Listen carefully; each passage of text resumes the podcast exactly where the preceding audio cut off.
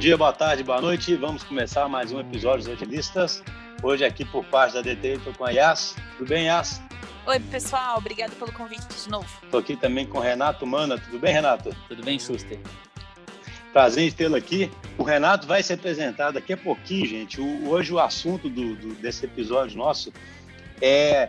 O Renato vai contar sobre algumas experiências que ele, que como vai falar daqui a pouquinho, tem uma formação bem holística, bem ampla, é, então vai poder contar essa história para a gente, aí, tanto dessa formação e de como que ele chegou no ágil, mas como que ele vem tentando levar o ágil à frente numa grande organização que é a Belgo Becar. Então vai ser super, super interessante, porque quando a gente fala de, de misturar o café com leite, né, um dos jeitos de misturar o café com leite é cada, cada pessoa no seu âmbito ali, cada liderança, cada pessoa que está ali na sua zona de influência começar a fazer alguma coisa, né? E pode ser que uma organização um dia esteja completamente diferente por causa dessas dessas coisas começaram assim com alguém que acredita, né, na, na, na ideia, né? O para quem acredita em efeito borboleta, né, cara, é tipo isso, né? Às vezes daqui uns anos, se você fosse pudesse mapear a origem, por que que a, a Belga está mais ágil, poderia ter uma onda forte aí do que o Renato está tentando fazer ali no, no, no âmbito dele, né? Então, primeiro, cara, você se apresenta um pouquinho, conta um pouquinho sobre sua trajetória aí profissional para os nossos ouvintes te conhecerem. Legal. Então, eu me chamo Renato Mana, eu trabalho na Belgo Becart já há mais de 10 anos e lá já atuei em diferentes funções e desde na engenharia, já fui gerente de uma fábrica, gerente de exportação, falando um pouquinho aí de como que a minha carreira vem sendo aí em diversos desafios é, liderando programas de transformação. A gente pode comentar um pouquinho, que hoje é uma das minhas principais atuações. E um bom tempo também, uma boa rodagem na área comercial e marketing. Então, eu acho que essa carreira toda na Belgo Becart tem um bom, um bom fundamento aí para a gente começar a falar de, de ágil e essa visão mesmo é, global que a gente acaba adquirindo né, com, com o passar dos desafios diferentes. E falando um pouquinho, bem breve, da empresa, né? Acho que o episódio já começa a ficar interessante aí.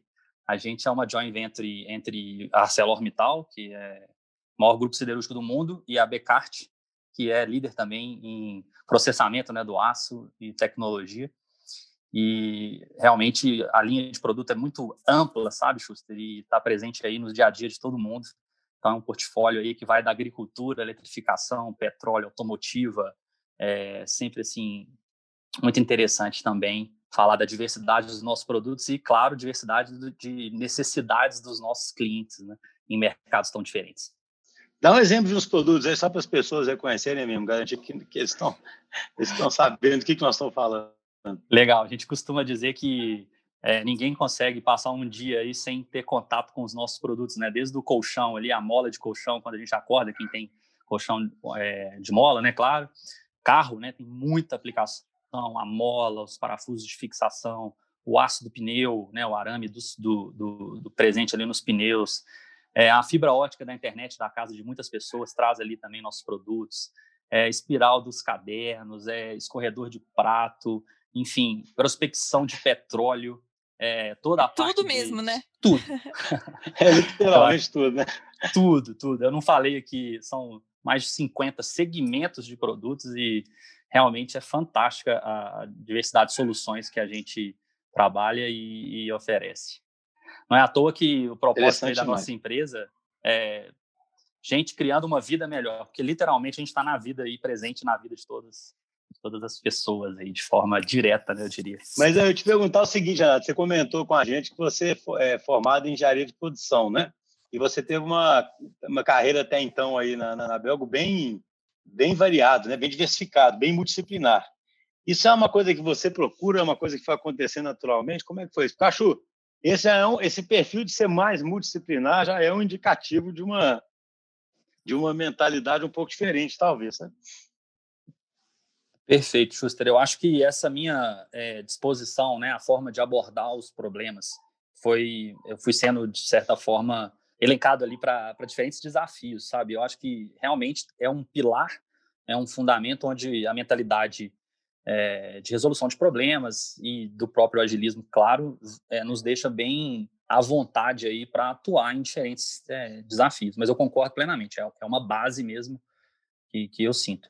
E teve, assim, uma, um dos desafios, eu acho que ele catalisou, ele acelerou mesmo essa questão de, do, de eu me tornar né, com a mentalidade cada vez mais voltada ao agilismo. Eu acho muito legal, Schuster, quando você fala que já não sei mais pensar de outro jeito, eu não sei onde começou, é bem legal esse, essa forma de dizer, que foi é, a liderança de um programa de transformação voltado mais para a manufatura. Né? O modelo que, uhum. que a gente trabalhou foi bem, bem interessante, mudou totalmente a minha, minha forma de, de atuar, assim, porque a gente tinha uma 12 semanas para provocar ali um questionamento é, profundo né, da situação, do status quo. E o que, o que dava para fazer em 12 semanas, a gente classificava ali como quick wins, então é óbvio que a gente já ia coletar o resultado ali imediato. Ao final desse período, a gente tinha um portfólio de projetos, é quase que um backlog que ia ser desenvolvido a partir de então. Mas o que eu acho mais legal é que essa mobilização, né, várias pessoas foram tiradas da rotina, agregadas nesse time que questionava, é, eram a fábrica, a logística e o planejamento, eram três grandes áreas, 26 pessoas, e a gente via o resultado, né? Eu acho que ali teve uma fagulha de impacto mesmo. Você chegar num local que tem uma determinada status quo, propor uma nova forma de trabalhar, propor projetos e coletar resultado rápido. Então, lá já tinha uma situação de contínuo alinhamento do que, que a gente estava fazendo naquela onda de transformação. Eu acho que esse episódio aí ele tem um pouco também a, a faísca de. Ou seja, foi era um programa de transformação, mas não era formalmente ágil, não. Não. Era um programa de não. transformação. 2017, isso não tinha essa, vamos dizer, essa característica de ser ágil ou não estavam buscando isso. Mas eu atribuo bastante essa minha participação lá em duas ondas, eram divididas em ondas, é, como também boa parte da formação. Eu acho legal Entendi. esse o, o, Mana com esse background bem da, de, de, produção, né, de indústria, porque às vezes a gente entra nessas, nesses dilemas. Será que o ágil realmente tá em, dá para estar tá em todos os lugares ou ele é de determinadas profissões ou de determinadas é, empresas? Então é legal a gente explorar é, as dificuldades desse cenário em específico, que é esse da indústria, e como que é possível, sim, que lá também tenha mais práticas ágeis. É, eu acho que no desafio da, da fábrica, né, que no ano passado eu era gerente ali de uma fábrica e eu já, em poucas semanas, vendo a situação, mapeando as possibilidades, enfim, junto ao time, definindo as prioridades, poucos desafios é, para a gente ter um, um norte, mas criando aquele ambiente mesmo junto ao time de resolver os problemas com muita criatividade, sem ser muito investimento, né? Eu comento muito assim, tudo bem, eu posso automatizar uma fábrica inteira, assim, dar um caminhão de dinheiro aqui que eu automatizo uma fábrica, mas realmente resolver os problemas continuamente, pequenos, médios, com criatividade, com baixo investimento, em algumas situações a gente até gerava o próprio dinheiro ali dentro da fábrica, que a gente conseguia uma melhoria que financiava a próxima. Então, esse ambiente e logo batizei de startup industrial. Já falei, olha, aqui é um ambiente de startup industrial tentando mesmo puxar essa mentalidade de, de entrega contínua de resultado no ambiente de fábrica. É, a gente desafiava você... muito. Hum. Não, não, eu te pedi, você disse que tem um caso aí concreto, né? Recente, numa fábrica. Você pode comentar com a gente, é isso?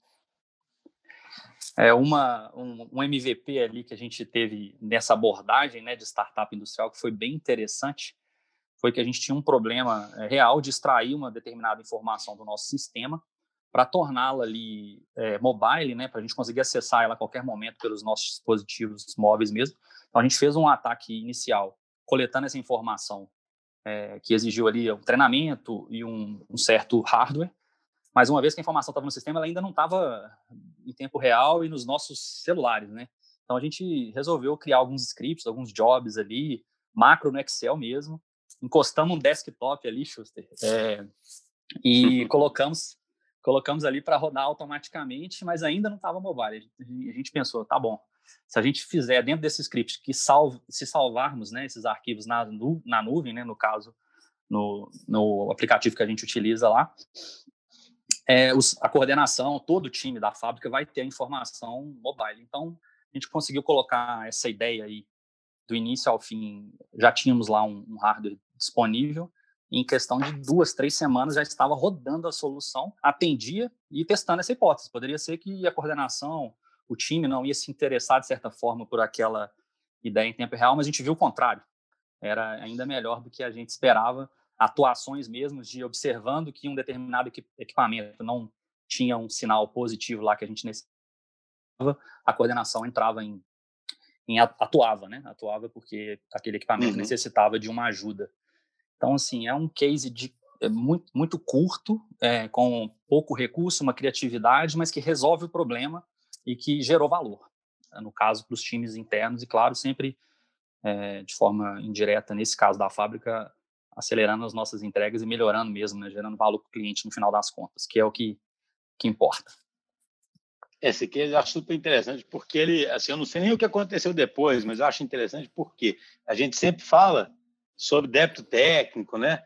Então, é o típico case, por exemplo, que você é, fez uma experiência numa planta e vamos supor, não sei se foi o caso, mas se isso se mostrasse útil para várias plantas ou até para ser expandido globalmente, etc., você agora pelo menos tem a certeza, né, de que de que de que a hipótese é cumprida e aí você pode começar a tornar a solução mais robusta, pensar Exato. mais em segurança ou pensar mais em escalabilidade, mas já sabendo que é útil, né? Que as pessoas é impressionante, a gente sempre repete isso aqui porque o raciocínio é invertido, sabe? O pessoal primeiro pensa na escalabilidade, primeiro pensa na segurança, primeiro pensa em 10 mil coisas. Pede o recurso, né? E pede aí, em vez recurso. de. É, em vez, exatamente, pede um troço megalomaníaco, aí descobre depois que não dá certo, né? No final, descobre. Sempre o que você fez foi simplesmente inverter, né? Perfeito. E pode fazer. A gente fez, de certa forma, até simultâneo, né? Enquanto a gente consegue a solução mais robusta, a gente vai aprovando e aprendendo a gente eh, essa linha de raciocínio de atrair o recurso, né, e até mesmo o foco da empresa para uma solução, partindo de um MVP, para mim a lógica é, nem sei fazer outra, né, como a gente estava brincando aqui mais cedo, que você vai resolvendo problemas e é a melhor forma de você provar a necessidade de um investimento, né? Esse caso é, da fábrica aí, com certeza, é, quando o pessoal lá estiver ouvindo o nosso episódio, vão lembrar bem desse case. A gente vibrou muito e enquanto a solução mais robusta estava por vir. Entendi.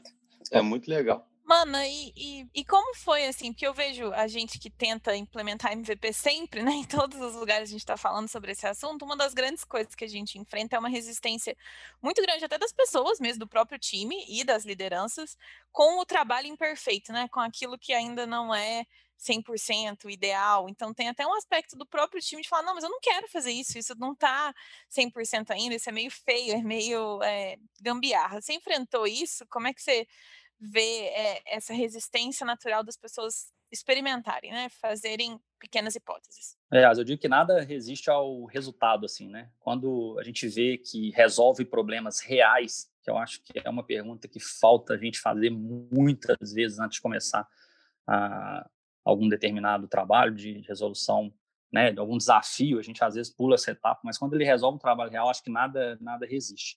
E eu acredito muito também que esse modelo, né, de MVP é um caminho de menor resistência, como ele não exige muitas vezes uma grande mobilização, grandes recursos e etc. A gente consegue ali o espaço para provar a hipótese. Ou não, ou simplesmente aprender e abandonar, e com pouco desperdício de energia e, e ou recurso a equipe como um todo, a gente foi criando esse ambiente mesmo de startup é, industrial para todo mundo ter mais espaço para essa experimentação e principalmente para dar sugestões. Acho interessante você falando assim de criar esse ambiente de startup, porque é, é importante às vezes fazer esse tipo de, de ação simbólica para dar espaço, né? Você usou a palavra aí, para dar espaço, porque a pessoa normalmente não tem esse espaço, né? Ele está num ambiente que é mais rígido e é, você podia falar um pouquinho sobre isso, porque como é que você cria esse espaço num ambiente que tende a ser mais rígido, tende a ser mais. É, e tem motivos ali, né, de processo, de segurança, etc. Como é que você, dentro disso, cria essa? Porque sempre se fala muito isso, né? Para quem já nasceu nativo digital, para quem tem certas estruturas que já nasceu de alguma forma, é mais fácil. Pô, você estava como gerente de uma fábrica, de uma planta.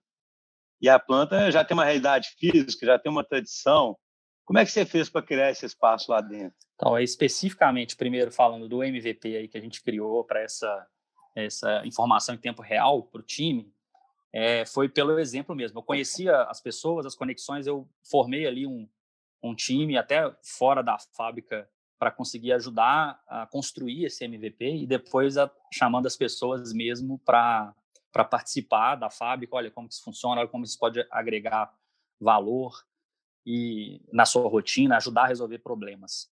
E acho que vai puxando mesmo pelo exemplo, acredito muito nisso que a gente sempre comenta, né, de a vibração, né? Você vibra numa determinada frequência e vai criando aquele aquele ambiente, as pessoas ficavam mais abertas, é até meu estilo mesmo de deixar sempre bem aberta a, possibilidade de geração de ideias.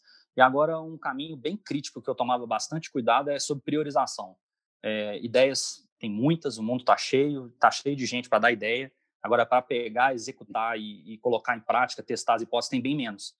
Então, a gente corria o risco de ter aquele caldeirão de ideias e não ter nem recurso, nem braço, ou começar pela aqui não é prioritário. Então, ali tem que ter muito bem estabelecido. Então, a gente tinha os cinco desafios, a gente estabeleceu lá cinco desafios, que eram os principais, mas nasceram ali dessa, dessa, desse caldeirão de, de outras iniciativas ao longo da minha gestão lá, mais 30 outras pequenas hipóteses que a gente foi testando com esse ambiente mais, uhum. mais aberto mesmo. Assim, acho que a mentalidade, então, liderança pelo exemplo, acho que é muito colo colocar na prática, mostrar o valor mesmo de resolução dos problemas e essa vibração vai, vai contaminando as equipes.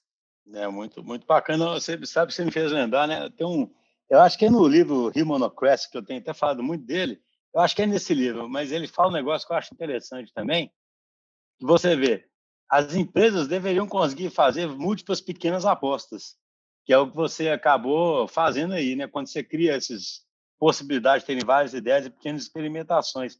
E muitas vezes elas partem para o caminho contrário, né? Elas, o cara até brinca, né? E fala assim, às vezes é mais fácil você conseguir muito dinheiro do que pouco dinheiro na empresa, porque a empresa cria um processo que só aprova, entende? Ela só aprova alguma coisa grande, aí passa por um comitê, mas aprova aquilo. E quem quer gastar menos, né, mas múltiplas pessoas gastando menos, o cara não pode gastar um centavo, entendeu? Por outro lado, né? Então é, é um, é um negócio interessante, né? No, no, no mundo onde você deveria ter poder apostar em várias ideias, você cria um tipo de governança que só permite apostar em poucas grandes ideias e restringe a aposta nessas pequenas ideias. Eu entendi que você começou a tentar, pelo menos, fazer um movimento meio que na direção contrária, né? É, com uma autonomia grande lá, que essa unidade Fabril, ela tinha uma autonomia bem característica mesmo. A gente foi tentando realmente testar pequenos pequenos investimentos e foi legal eu até desafiei na época lá algumas pessoas assim brincando olha você vai viajar de férias você vai sair quantos dias 21 dias quando você voltar aqui a fábrica já vai ter isso isso isso isso diferente e não são grandes coisas sabe Schuster? são movimentos uhum. importantes que às vezes estavam ali aguardando um momento ideal não sei ou, ou na gaveta e a gente colocou para rodar. E eu lembro que a prova de que a gente conseguiu foi que essa pessoa voltou de férias, mal podia esperar para ela fazer uma visita lá na fábrica. E no final do, do, da visita lá, ele falou: Pô, vocês cumpriram mesmo a promessa, hein? Tá realmente assim, a gente conseguiu muita, muito movimento.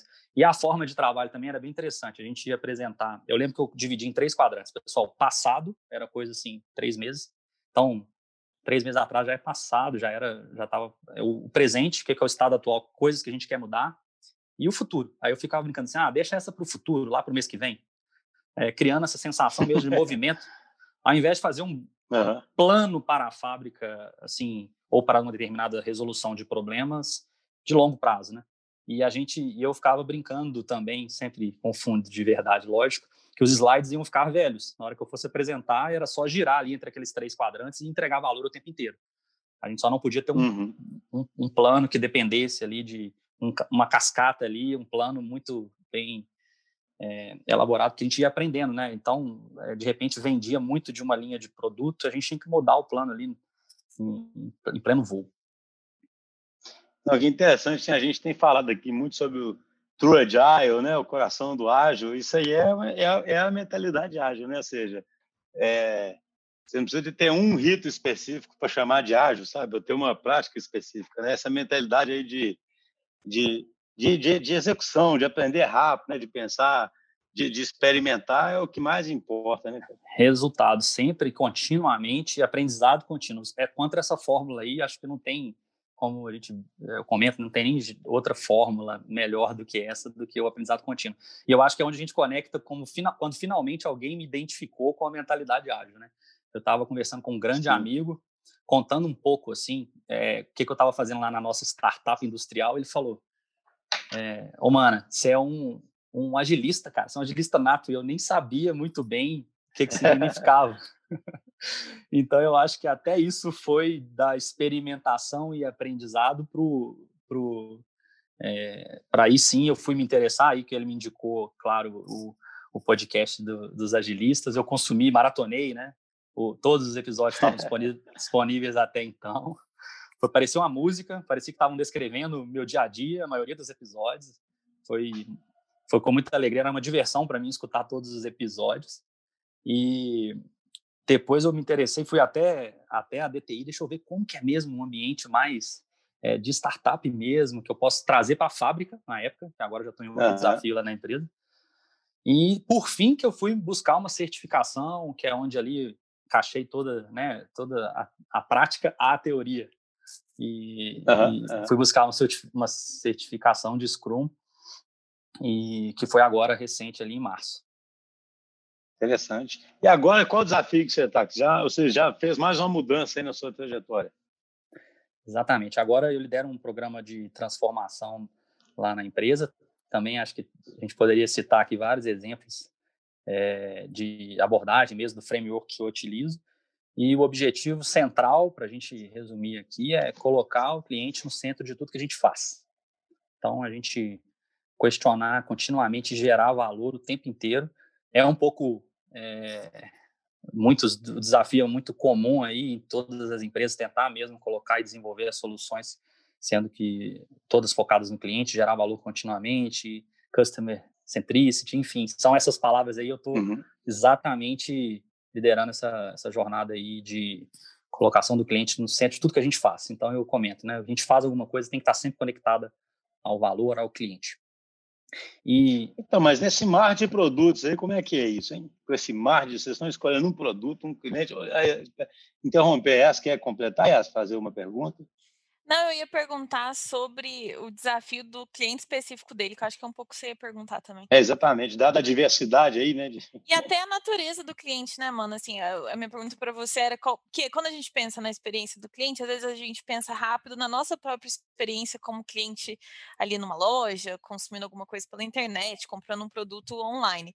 Mas aí para vocês são produtos em grandíssima escala, produtos às vezes industriais, é uma empresa comprando. Então, é um desafio grande a jornada do cliente também. Então, era você mais queria ouvir um pouco dos seus comentários sobre quais são os desafios de pensar a experiência do cliente nesse cenário mais industrial. Entendi. É, dentro dessa diversidade de produtos, é, a gente tem é, todo tipo de negócios, né? Então, a gente tem desde o contato direto com o cliente final, consumidor, em algumas linhas, até a maioria, ou uma boa parte também, com outras empresas, né? E muito da nossa linha de produto também é processada é, para empresas de distribuição e outro terceiro tipo, vamos dizer assim, as empresas processam nossos produtos para finalmente virarem esses produtos finais que a gente comentou aqui do, no começo do episódio. E dada essa diversidade, a gente tem uma estrutura que eu acho que é, é organizacional que consegue abraçar essa complexidade é, focada ali nos diversos segmentos. E para trazer isso para a jornada né, de transformação, eu acho muito legal que é, esse é um programa até global que estava já em outras partes né, do mundo aí na, na, empresa. É um problema extremamente complexo. Visitei lá uma, uma empresa fora do uma das unidades do nosso grupo fora no, no exterior para aprender e trouxe um problema complexo e precisava é, lidar com ele ali de uma forma ágil. Né? Eu gosto muito dessa abordagem de pegar um problema complexo e dividir ele em entregas pequenas, né? Que afinal de contas é a forma como a gente consegue mesmo atacar um problema, um desafio, por maior que ele seja. E também trabalhando nesse nesse framework. Eu achei legal o Schuster falar que não tem receita, não tem um método correto, não precisa ter um método só, que é mesmo uma mentalidade, trazendo aqui de novo para o ágil e para a jornada. Então, o que a gente faz lá são rituais mesmo, são reuniões, a gente chama de weekly review, é, bem estruturadas, pragmáticas. A gente não, não deixa de executar esse rito é, em nenhuma semana aí do ano, praticamente. E ali a gente divide em entregas semanais mesmo.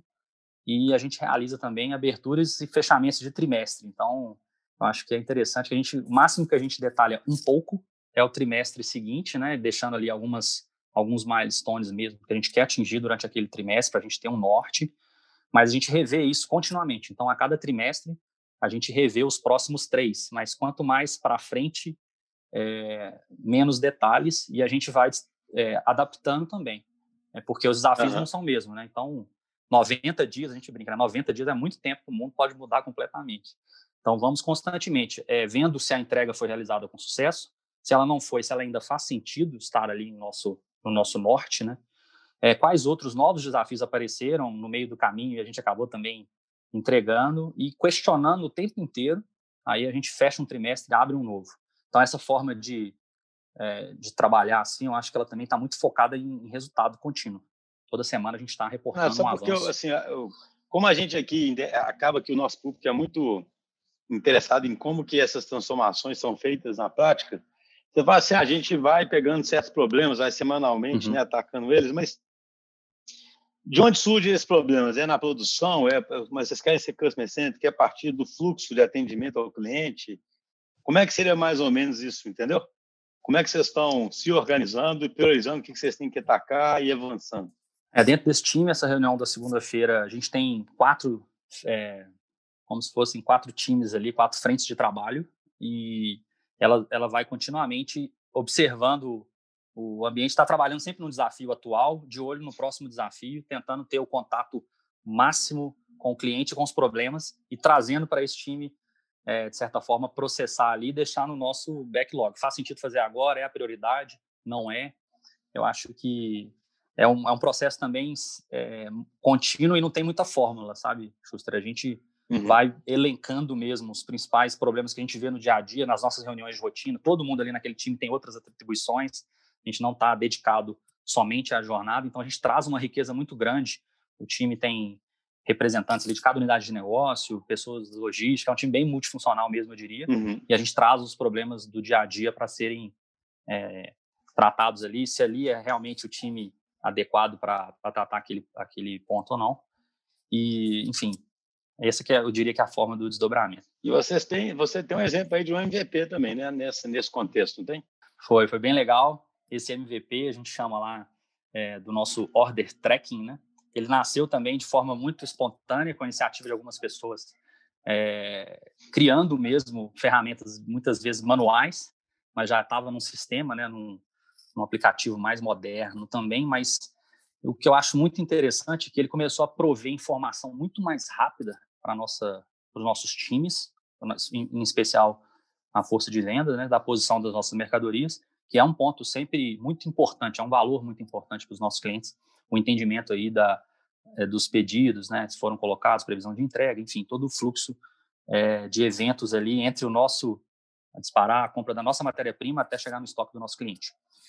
E o que eu acho uhum. interessante é que essas informações elas já estavam disponíveis no sistema, mas ela não estava. O grande é, clique ali desse MVP foi tornar essa informação, de novo, mais amigável e também mais fácil de acessar, mais rápido então, tudo começa ali. Já existiam essas informações, mas de uma maneira muito mais fragmentada. A gente concentrou é, nesse aplicativo, tornou ele mobile. Foi uma, uma iniciativa espontânea de uma pessoa do time.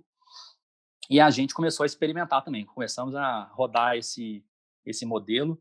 E eu falo que o grande sucesso desse do nosso order tracking foi que ele resolveu de fato o problema real, voltando um pouquinho aqui o que a gente estava comentando, é, todo mundo começou uma adesão quase que espontânea mesmo, abandonando a outra forma de fazer, porque era muito mais fácil essa, e foi ganhando uma proporção imensa é, de utilização. A gente foi avaliando mesmo o user metrics ali do, do desse aplicativo, entendendo qual público que ainda não estava usando, por que, que não estava utilizando, entendendo que não era realmente para alguns públicos utilizarem, aprendendo ali mesmo, adaptando a ferramenta, é, com informações que não estavam sendo necessárias, enfim.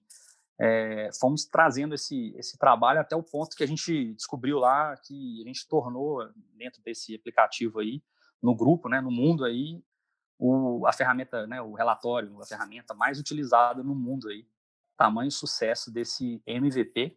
E eu brinquei com a Yasa aí que nosso MVP atravessou o mundo, né, porque a gente foi apresentar aí numa reunião é, global, com 10 minutos que a gente tinha para apresentar nosso MVP lá. e a gente já marcou, já marcaram uma call dois dias depois. O pessoal da Ásia queria entender um pouco mais em detalhes é, que, que, sucesso que era esse, por que estava fazendo tanto sucesso. E nessa apresentação, Schuster, eu achei é, legal que eu me prendi não a ferramenta em cima, mas mais a lógica, né? Eram pouquíssimos slides, eu parei um pouco mais no último, que era o objetivo aqui é priorizar e aprender.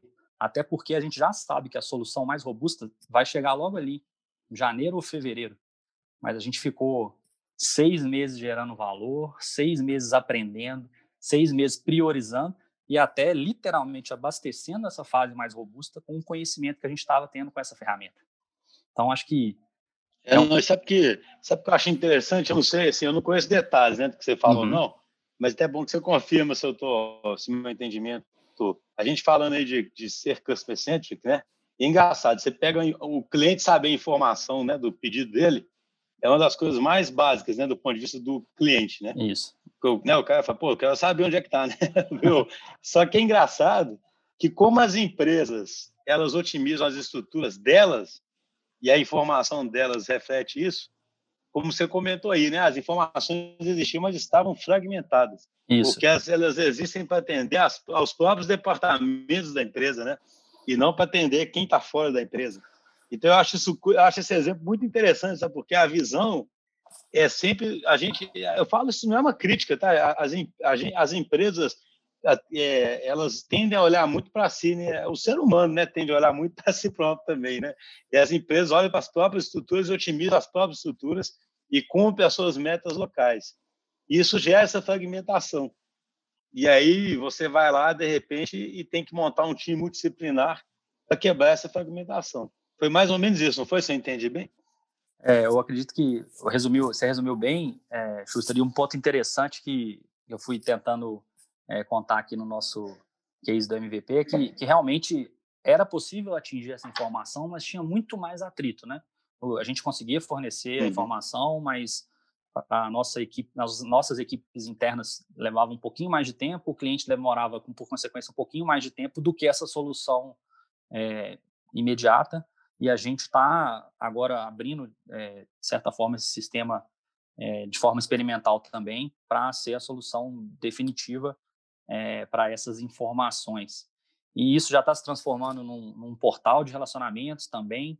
A gente vai oferecer ainda mais solução, já realmente resolvendo os problemas dos clientes. E aí entra outro caso interessante. O que, que vai ter nesse portal? Eu, eu tenho que responder de certa forma que eu não sei, que eu vou descobrindo ao longo do caminho quais são os reais problemas dos clientes. Eu, eu comecei, claro, eu tenho um, um protótipo e uma ideia, mas ela pode valer no máximo ali por um trimestre ou dois, porque a gente vai tentar experimentar uma hipótese e ela pode simplesmente não estar presente mais no portal, porque o que eu achava que, que era um real problema do nosso cliente, que seria interessante colocar nessa solução é, digital, eu posso descobrir que não é, que era apenas uma hipótese nossa. Ah, eu posso fazer realmente, claro, uma pesquisa, posso ir para campo, posso fazer um projetão para descobrir, mas a experimentação ela é muito mais é, mais é, rápida e a gente chega com resultados muito mais é, concretos e vai adicionando ali realmente soluções para os nossos clientes.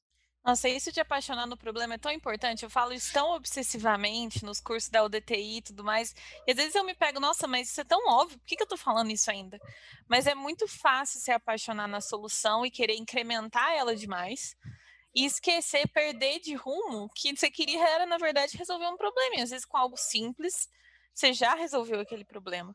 Então, acho que essa lógica aí é uma das que está na essência de muitas das coisas que a gente fala aqui. E é, e é muito, realmente, acho que não dá para a gente parar de falar, não. É bem importante, realmente. É, e agora o desafio está sem, sem a receita pronta aí, nós queremos criar esse portal e ter o maior tráfego de novo da, da siderurgia mundial, que significa tráfego orgânico, significa estamos resolvendo problemas, que espontaneamente é, as pessoas estão acessando e resolvendo ali seus problemas de forma com, com muito menos atrito, né? E o que, que vai ter no portal? A gente tem algumas já já tem implementado, né?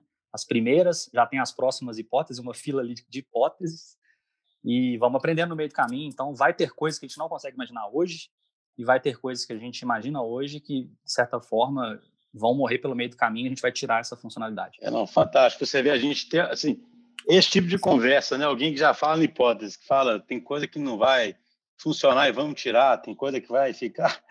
Isso é, é música para os nossos ouvidos, né? Porque isso aí, em, é, em, para lideranças mais tradicionais, como assim tirar? Se tirar é porque desperdiçou? Por que, que não planejou bem o que queria fazer? Por que, que você não pensou antes o que queria fazer? Sabe? Por isso que é, é, eu acho muito legal a linguagem, porque quando se fala hipótese, poxa, hipótese é uma hipótese, né? Ela pode dar errado, né? Ela é uma mera hipótese, né? não é um requisito, né? Então, acho muito, muito interessante. Renato, muito obrigado, cara. Nós estamos chegando aqui ao final do nosso tempo. Acho que foi um episódio bastante rico. Eu acho que isso aí deveria sempre servir como um convite. É, eu, eu, eu, eu, eu falei isso no começo e repetiria agora. Né? Eu lembro que uma vez tinha um, um episódio lá do Café Brasil, que é um podcast né, de, é, que, é, que, eu, que, eu, que, eu, que eu gosto bastante, mas eu acho interessante. Tem um episódio super antigo dele, que ele chama lá de pedrinhas no lago, sabe? E ele fala assim, né? Você vai jogando pedrinhas no lago e vai gerando ondas de influência no seu entorno, sabe? Então, eu acho que esse episódio pode ser sempre um convite, a gente sempre fala isso, quem está em grandes organizações, organizações de sucesso, né? organizações globais, é, e obviamente que existe um tanto de coisa ali que fez aquelas organizações terem tanto sucesso, então tem um tanto de coisa que tem que permanecer do jeito que está, mas também essas próprias organizações sentem que muitas coisas têm que mudar. Só que as pessoas se sentem imobilizadas muitas vezes, porque elas querem pensar em como mudar isso de forma global também, ou como mudar isso de né, tudo, etc. Então, acho que esse exemplo que você trouxe aqui mostra o seguinte, cara, começa mudando ali, joga umas pedrinhas ali perto de você, né, do seu, gera uma onda de influência aí e começa a mudar. Poxa, você vê, você começou uma, numa planta, você fez uma solução que atravessou o, o, o mundo aí, igual você disse, de repente isso aqui vai, vai virar um portal, Daqui a pouco alguém lá fora fala: como é que você quer aparecer tão rápido? Aí vem entender como é que é. E fala: poxa, vamos fazer aqui assim também. E é o que eu falei do começo, sabe? Do café. Daqui a pouco o negócio está mudando, ninguém entende por quê, só sabe que está mudando. Não é mesmo? É, e ninguém vai lembrar mais o começo, e a gente está contando um case aqui de um MVP, tem quatro meses toda essa, essa história, desde um lançamento mais, mais forte. O Schuster, eu queria agradecer, acho que estou aqui em meio a grandes, claro, referências né, no agilismo, me sentindo em casa, estou muito feliz até me sentindo em casa nesse bate-papo. E também é uma, uma, alegria muito grande, né? Grandes nomes já passaram aqui pelo, pelo Agilistas, né? E, então, agradeço muito o convite espero voltar aí com novas histórias bem práticas mesmo de como que o agilismo, a mentalidade né, ágil, ela funciona e é, de fato, é, a que traz muito, muito resultado no, continuamente, né? Muito obrigado mesmo. Renata, a gente que agradece a presença. Abraço, abraço, Yas. Obrigada, pessoal. Obrigada, mano, pela participação. Valeu.